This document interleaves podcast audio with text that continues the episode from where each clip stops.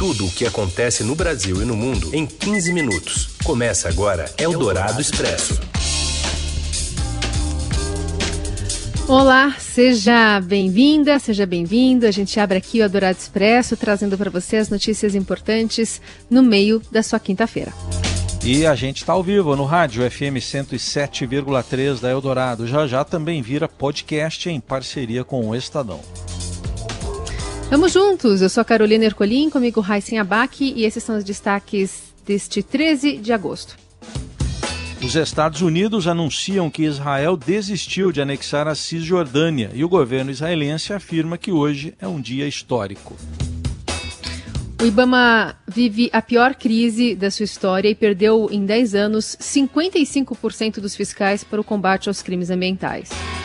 E ainda, o novo líder do governo na Câmara já fala em distribuição de cargos e o Cristo Redentor higienizado para a reabertura do monumento ao público. É o Dourado Expresso tudo o que acontece no Brasil e no mundo em 15 minutos. A gente vai a Brasília entender melhor como está sendo o sucateamento do IBAMA realizado, né, especialmente nesse governo. André Borges. Boa tarde, Heisen, Carol e ouvintes da Rádio Eldorado. As dificuldades do governo federal em dar uma resposta efetiva ao desmatamento que acontece na Amazônia passam diretamente pela incapacidade hoje do IBAMA em executar esse serviço. Veja só o que aconteceu aqui no número de agentes, de fiscais que vão a campo eh, em todo o país, inclusive, não só na região amazônica, para fiscalizar eh, e combater o crime da floresta. A gente levantou os dados aqui junto ao próprio órgão e o que a gente vê é o seguinte: hoje existem 591 agentes ambientais, vejam isso, 591 disponíveis para todo o país. Não é só para cuidar da Amazônia. Dez anos atrás, só para fazer uma comparação, o IBAMA tinha 1.311 fiscais. Então isso significa 55%, mais da metade da redução do quadro que o IBAMA detinha 10 anos atrás para executar esse serviço. Heisen Carol, esse número é o pior cenário do IBAMA desde que ele foi criado em sua história, lá em 1989. A gente vive aí um momento é, de, de crescimento, de expansão do desmatamento, que chama atenção não só é, aqui das autoridades e empresas brasileiras, mas também do mercado internacional. Mas essa é a situação realmente dramática de fiscalização do IBAMA. O órgão chegou a pedir em maio, a gente teve acesso a uma carta que o presidente do IBAMA enviou ao ministro do Meio Ambiente, Ricardo Salles. A resposta do Ministério do Meio Ambiente foi que enviou um pedido de concurso para recrutar mais gente para o Ministério da Economia. E esse pedido ele foi sumariamente ignorado. Não tem concurso previsto para o IBAMA. Tá? Por que, que isso está acontecendo? Aposentadoria ano após ano e realmente falta de reposição do quadro. Situação dramática, ainda mais no combate ao desmatamento. É com vocês, Heisen e Carol. Eldorado Expresso. Um estudo diz que o Brasil pode ganhar 2 trilhões e 800 bilhões de reais com a economia verde. Os detalhes com a Giovana Girardi. Boa tarde, Carol. Boa tarde, Raicen. Como vocês estão? Tudo bem? É, hoje eu publiquei uma matéria sobre um estudo é, que mostra que se o Brasil adotar medidas mais verdes né, na sua recuperação econômica, essa recuperação que a gente vai precisar fazer depois da pandemia de Covid, se forem medidas que, por exemplo, buscarem é, investir mais em energia solar, em uma, uma agricultura que não seja tão emissora de gases de efeito estufa, por exemplo é, o Brasil pode ganhar até 2,8 trilhões com essa economia verde. Para vocês terem uma ideia, esse mais ou menos é o valor do PIB da Argentina. É como se o Brasil incorporasse uma Argentina ao país até 2030, se esse tipo de medida for adotada. E ainda mais interessante é que, além desse ganho econômico, o Brasil poderia gerar, por exemplo, 2 milhões de empregos e ainda se tornar mais resiliente às mudanças climáticas. Esse estudo foi feito por uma organização chamada WRI Brasil, com a ajuda da COP da UFRJ e teve revisão inclusive dos ex-ministros de Economia e Fazenda do Brasil e executivos do Banco Mundial. Então eles listam, por exemplo, coisas como eles listam é, investimentos em três setores estratégicos da economia brasileira: a infraestrutura, a indústria e o agronegócio. Então, por exemplo, para a infraestrutura, né, a gente precisa pensar aí. Normalmente se pensa muito em obras, né, para conseguir gerar empregos e tudo mais. E eles falam, se forem, por exemplo, investimentos que não agridam o meio ambiente, né, que protejam o meio ambiente, que sejam mais duradouros, que, por exemplo, tornem as cidades mais permeabilizadas para evitar enchentes, para evitar inundações. Se forem obras nesse sentido, além delas durarem muito mais, obras que, por exemplo, ou, ou tecnologias que não se valham tanto de combustíveis fósseis, mas que investam mais em biocombustíveis, em veículos elétricos, é, na agricultura, se, por exemplo, forem recuperados 12 milhões de hectares de pastagens degradadas, e isso poderia tornar a, a agricultura mais eficiente, né? Você aumentar a produtividade. Isso tudo é, poderia chegar nesses resultados é, tão interessantes. Só na agricultura, né? Esse, isso que eu acabei de falar sobre a recuperação de 12 milhões de hectares, o setor, a agricultura, poderia ganhar 19 bilhões em produtividade agrícola até 2030 e ainda arrecadar 740 42 milhões em impostos. Além disso tudo, o país ainda conseguiria reduzir 42% nas suas emissões de gases de efeito estufa. É aquele bom e velho ganha-ganha. É bom para a economia, é bom para o clima, é bom para todos nós. Quem sabe isso dá certo, né? É isso aí, gente. Boa tarde. Eldorado Expresso. O presidente dos Estados Unidos, Donald Trump, anunciou hoje que, a, Israel estabelecerá a normalização total das relações com os Emirados Árabes Unidos e renunciará, por enquanto, aos planos de anexar o território ocupado da Cisjordânia para se concentrar em melhorar seus laços com o resto do mundo árabe. Em uma declaração surpresa emitida pela Casa Branca, Trump disse que Israel e os Emirados Árabes Unidos assinarão uma série de acordos bilaterais sobre investimento, turismo, segurança, tecnologia, energia e outras áreas, enquanto tenta permitir voos diretos entre os seus países e estabelecer embaixadas recíprocas na nação um do outro. Trump é, convocou repórteres ao Salão Oval e disse que havia falado com líderes dos dois países. Estão acontecendo coisas das quais não posso falar, mas são incríveis, disse ele aos repórteres. O primeiro-ministro Benjamin Netanyahu de Israel reproduziu um tweet de Trump anunciando o acordo e acrescentou em hebraico um dia histórico.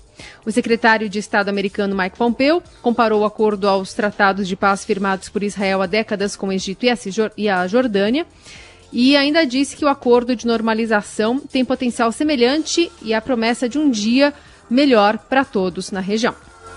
Eldorado Expresso. O ministro da Economia, Paulo Guedes, e lideranças do Congresso querem acelerar a votação de uma proposta que permite ao governo acionar em 2021 medidas de contenção de gastos previstas na Constituição. Outra ideia é criar novos freios para as contas públicas. Os gatilhos seriam disparados quando despesas obrigatórias do governo subissem além do limite. Isso poderia colocar em risco os gastos não obrigatórios, que incluem investimentos, prejudicando o funcionamento da máquina pública. As medidas seriam uma resposta à pressão por mudanças no teto de gastos, que esta semana uh, provocaram uma debandada na equipe econômica, as pressões. O ministro Paulo Guedes chegou a dizer que o presidente Jair Bolsonaro corria o risco de impeachment se ouvisse conselhos para furar o teto de gastos. Ontem, Bolsonaro fez um pronunciamento ao lado de ministros e da cúpula do Congresso para afirmar que o governo respeitará o teto. Hoje, a agenda do presidente foi em Belém, capital do Pará, onde entregou a primeira etapa de uma obra de revitalização da área portuária da cidade.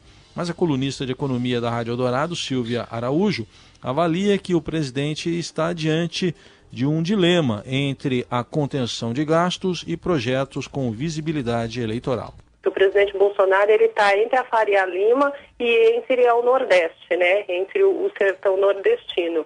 Porque ao falar que ele está ali se comprometendo com o teto dos gastos e com as reformas, né?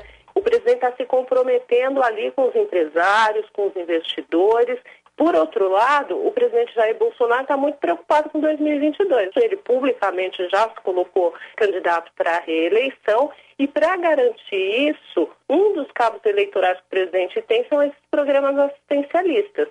Eldorado Expresso. O novo líder do governo na Câmara, deputado Ricardo Barros, diz que a saída para a reforma administrativa é propor mudanças apenas para os novos servidores. Em entrevista à Rádio Dourado, Barros afirma que o presidente Jair Bolsonaro tem força para enfrentar o funcionalismo, mas é o Congresso quem vai aprovar o texto. O presidente tem a força, mas não é ele que tem que enfrentar a resistência dos servidores, é o Congresso Nacional. O presidente pode propor, mas o Congresso Nacional é que tem que aprovar. Então, essa necessidade de articulação política é fundamental. Quem escreve um, um, documento para ser entregue ao Congresso Nacional? Servidores públicos. Então, é natural que haja resistência desses funcionários em escrever algo que vai de encontro aos seus próprios interesses. Mas nós superaremos fazendo uma reforma administrativa para os funcionários que virão, né? os próximos servidores públicos que entrarão no serviço público a partir de agora. Agora, como presidente, obviamente, ele precisa enxergar o país como um todo, precisa negociar com todos os setores e precisa entregar a todos os brasileiros, indistintamente, avanços que a sociedade espera. Então, naturalmente, o comportamento dele tem que ser mais amplo e, por isso, é, ele precisa atender a outros valores também. Segundo Barros, Bolsonaro, como deputado, foi um defensor de corporações e agora precisará enxergar um país como um todo e atender a outros valores, além da classe policial que defendia. O deputado do Centrão classifica a aproximação do presidente com o bloco como uma negociação de coalizão de governo. Defende a distribuição de cargos e viu como positivo o resultado da sessão do Congresso desta quarta-feira. Parlamentares mantiveram veto de Bolsonaro à ampliação do BPC, mas impuseram reveses em cinco canetadas do presidente. Na análise da colunista de política Eliane Cantanhede, a escolha de Barros é sintomática que, que o presidente Bolsonaro fez com essa mexida? O presidente está jogando ao mar também todos aqueles neófitos do PSL, do PSC, aquele pessoal que nunca teve nada a ver com a política e que chegou ao Congresso Nacional, chegou à vida pública é, na, ali de arrastão pela força eleitoral do Bolsonaro. O que, que é esse movimento? Saem os neófitos, do PSL e tal, que, enfim, estão chegando na política com uma certa ingenuidade e entram os muito experientes, eu diria até muito espertos, o que a gente sempre chamou de raposa política, é, para tomar conta desse galinheiro. Na entrevista à Rádio Dourado, o ex-ministro da Saúde do governo Temer ainda defendeu com veemência não só a atuação do ministro interino Eduardo Pazuello, como o isolamento vertical Indicada pelo presidente Bolsonaro desde o início da pandemia, a estratégia que deixa apenas idosos, pessoas com comorbidades e infectados pelo novo coronavírus em casa, os assintomáticos, contraria todas as evidências científicas. Eldorado Expresso. Cientistas brasileiros descobriram que o anticorpo de cavalos é até 50 vezes mais potente contra a Covid-19. As células geradas pela resposta imunológica dos animais foram processadas para a criação de uma terapia. O sangue do animal foi purificado para isolar os anticorpos que depois foram usados para a produção de um soro que os pesquisadores pretendem testar em humanos. Enquanto isso, lá na China, uma amostra de asa de frango congelada importada do Brasil para a cidade de Shenzhen preocupa as autoridades. Ela testou positivo para o coronavírus. O frango foi, veio de um frigorífico do sul de Santa Catarina. No final de junho, a China suspendeu importações de três processadores brasileiros de carne. A China é o maior comprador de carne suína e também bovina do Brasil. E pelos dados aí da pandemia, dados que são do consórcio de imprensa, o país tem 104.342 pessoas que morreram vítimas da Covid-19 esses dados são do consórcio de imprensa formado por Estadão, G1, O Globo, Extra, Folha e UOL. E, aliás, acabam de ser atualizados também. Agora já temos 104.528 infectar, eh, mortos, 104.528 mortos e 3.180.758 casos positivos. Uma rápida pausa aqui no Eldorado Expresso, que volta já já com mais destaques do noticiário desta quinta-feira, entre eles como o exercício físico pode ajudar também no combate à Covid. Eldorado Expresso. A rádio dos melhores ouvintes. Eldorado.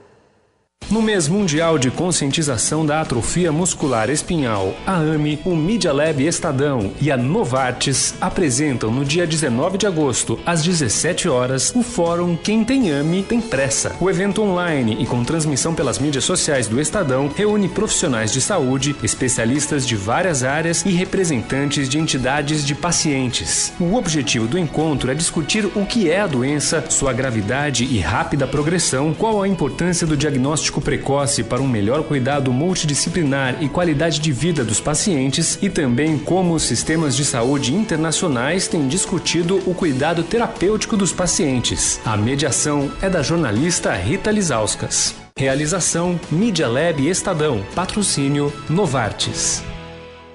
A Novartis está reinventando a medicina para melhorar e prolongar a vida das pessoas. Como líder global em medicamentos, utilizamos inovações científicas e tecnologias digitais para criar tratamentos transformadores em áreas de grande necessidade médica. Com foco na descoberta de novos medicamentos, estamos entre as principais empresas do mundo que investem consistentemente em pesquisa e desenvolvimento. Os produtos da Novartis alcançam mais de 750 milhões de pessoas em todo o mundo e estamos encontrando maneiras inovadoras de expandir o acesso aos nossos tratamentos mais recentes. Cerca de 105 mil pessoas de mais de 140 nacionalidades trabalham na Novartis em todo o mundo. Saiba mais em www.novartis.com. Seu dinheiro em ação. Os destaques da Bolsa. Oi, Julia Viltin, boa tarde. Boa tarde, Carol Heisen, tudo boa bem? Tarde. Tudo certo. Conta pra gente como é que o movimento do mercado representa essa cartada do governo em relação ao teto de gastos. Pois é, Carol, hoje o mercado reage positivamente ao pronunciamento feito ontem à noite pelo presidente Jair Bolsonaro, aí reafirmando o compromisso com o teto de gastos, com respeito ao teto de gastos, o presidente é, falou, acompanhado dos presidentes da Câmara dos Deputados, Rodrigo Maia, e do Senado, Davi Alcolumbre, que também se pronunciaram favoravelmente ao teto de gastos. E os investidores estão entendendo que isso é, não afasta totalmente o risco fiscal, mas que dá aí uma, talvez, sobrevida para o ministro Paulo Guedes do governo. Enfim, não, não deixa de ser uma sinalização positiva aí em favor da agenda liberal do ministro Guedes. Então, agora há pouco, o Ibovespa subia 0,40, é, perdão, 0,34% aos 102.460 pontos, e o dólar também tinha um alívio aí depois das altas recentes, é, com uma queda aí de 1,22% para R$ 5,38. E de influências aí de dados que saíram hoje, o que, que tem no mercado? A gente também teve alguns dados positivos, tanto no Brasil quanto nos Estados Unidos, que também estão aí é, dando um tom mais positivo nas negociações. Lá nos Estados Unidos saíram os novos pedidos de auxílio-desemprego na semana encerrada em 8 de agosto e houve uma queda para 963 mil pedidos e a expectativa do mercado era de 1,1 milhão de pedidos. Então, é, veio aí abaixo é, da expectativa, o que é bom. E também saíram aqui é, os dados de serviços né, divulgados pelo IBGE aqui no Brasil, e o volume é, de serviços prestados em junho subiu 5% ante maio, acima da mediana das expectativas, que era de 4,35%. E a queda ante junho do ano anterior também é, veio melhor do que esperado, né? Foi uma queda de 12,1%, acima da expectativa que era de uma queda de 12,35%. Então, isso também é, pesa favoravelmente nas negociações da Bolsa e também do câmbio. Essa é a Julia Viltin, que continua atualizando as informações no seudinheiro.com. Valeu, Julia, até amanhã. Obrigada, até amanhã. Tchau, tchau. Você ouve Eldorado Expresso. Um estudo da Universidade Estadual Paulista sugere que o hormônio irisina, liberado pelos músculos durante a atividade física, pode ter efeito te terapêutico contra a Covid-19. Os pesquisadores especialistas em obesidade fizeram testes, uma linguagem de células adiposas, né, a gordura, que armazenam essa gordura e regulam a temperatura corporal. As análises ainda são preliminares e vão passar por uma segunda etapa, mas os primeiros resultados já indicam uma maior proteção do organismo com o hormônio da atividade física. A explicação foi dada em entrevista à Rádio Dourado pela professora da Faculdade de Medicina da Unesp, em Botucatu, e coordenadora do estudo, a Célia Regina Nogueira. Nós verificamos que a irisina que é o hormônio que é liberado por meio do exercício físico, ela diminui os genes que ativariam a proteína para facilitar a entrada do vírus para dentro da célula. Então, ela dificultaria a entrada do vírus para dentro das células. São resultados pre preliminares, porque são resultados de estudos anteriores nossos. Agora, nós vamos então pegar essas mesmas células, expor o vírus e comprovar toda essa, essa ação que nós vimos uh, no nosso estudo anterior. Segundo a especialista, o efeito positivo do hormônio contra o coronavírus ocorre em qualquer exercício físico e independe do sexo da faixa etária. A endocrinologista Célia Regina Nogueira ressalta que os exercícios físicos também ajudam diabéticos e hipertensos que estão no grupo de risco para a Covid-19. Mas para os sedentários, ela recomenda o início gradual das atividades e com acompanhamento médico profissional. Eldorado Expresso. E prestes a reabrir para a visitação, o Cristo Redentor passa por uma higienização. Vamos ao Rio de Janeiro, Márcio Dozan. Olá Carol, olá Heisen, olá a todos. O Cristo Redentor, que está fechado desde o início da pandemia do coronavírus, vai reabrir neste sábado para visitação.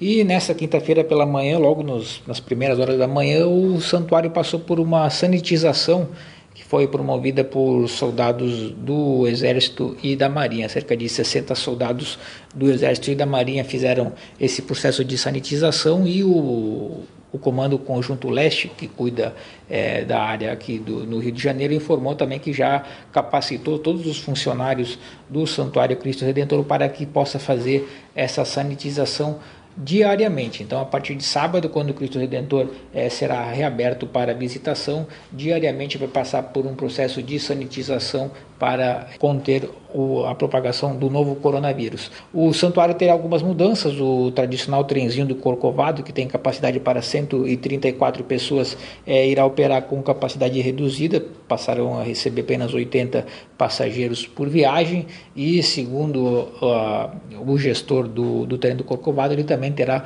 amplo processo de desinfecção, haverá um trabalho de, de, desinfecção pela manhã, outro à noite e a cada viagem é um processo é, de limpeza mais rápido. Também é importante ressaltar que alguma, algumas informações que vai, vão constar é, lá no Santuário do Cristo Redentor, há cartazes explicando que é, algumas medidas vão ter que ser tomadas, como por exemplo, rezar de mão dada não é permitido nesse momento de pandemia, então o santuário pede que as pessoas que visitem o Cristo não rezem de mão dadas, também que evite se ajoelhar ou deitar é, no chão em sinal de reverência. Segundo o padre Omar Raposo, ele que é o reitor do Santuário Cristo Redentor, a fé cristã continua a mesma, o modo de rezar continua o mesmo, só que tem que se adaptar a alguns protocolos para evitar a propagação de coronavírus, porque, segundo o Padre Omar bem falou, o mais importante nisso tudo é preservar a vida. Outra informação importante e relevante, até o final do ano o Cristo Redentor terá ingresso mais barato para quem quiser fazer visitação, ao menos para o morador do Rio de Janeiro, 50% de desconto em relação ao preço de tabela. Era isso, abraço a todos. Eldorado Expresso. E o São Paulo recebe o Fortaleza em estreia de Rogério Ceni como rival no Morumbi. Rafael Ramos. Olá, boa tarde. o São Paulo faz nesta quinta-feira a sua estreia no Campeonato Brasileiro diante do Fortaleza no Morumbi. A partida tem alguns componentes especiais. Será o primeiro jogo do São Paulo no Brasileirão porque no último domingo a partida diante do Goiás foi suspensa depois que 10 jogadores do clube esmeraldino foram detectados com o novo coronavírus. Será também o primeiro jogo do São Paulo depois da eliminação vexatória no Campeonato Paulista diante do Mirassol. E, para completar, será a primeira partida de Rogério Ceni como rival do São Paulo no Morumbi, desde a sua saída do tricolor em 2017. Ele, que faz um bom trabalho no Fortaleza desde 2018, já enfrentou São Paulo em outras oportunidades, mas agora será a primeira vez que o ex-goleiro pisará no Morumbi como rival. Eldorado Expresso. Uma campanha em defesa do livro com a hashtag Defenda o Livro está mobilizando editores, escritores e leitores nas redes sociais e em abaixo assinados virtuais. Trata-se de uma resposta ao projeto de reforma tributária proposto pelo Ministério da Economia, que abriu uma brecha legal para a taxação do livro. O livro é um produto isento de impostos desde a Constituição de 1946, proteção que foi mantida pela atual Carta de 1988. Embora o produto livro seja isento, as editoras pagam outras taxas. No caso de uma empresa de lucro presumido, esse valor fica em cerca de 2%. O efeito imediato dessa taxação vai ser o aumento do preço do livro, algo que afeta sobretudo leitores e livrarias que já enfrentam dificuldades nesse momento de pandemia.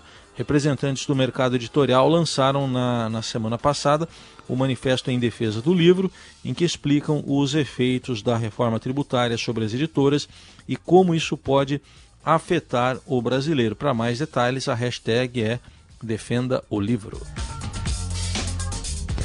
E a gente fica por aqui. A Dourado Expresso você acompanha também nas redes sociais. E amanhã a gente está de volta. Boa quinta. Valeu, gente. Opa, completa, Carol. Não, falei boa quinta-feira. Boa quinta, eu vou falar boa quinta também. Tchau. Você ouviu Eldorado Expresso tudo o que acontece no Brasil e no mundo em 15 minutos.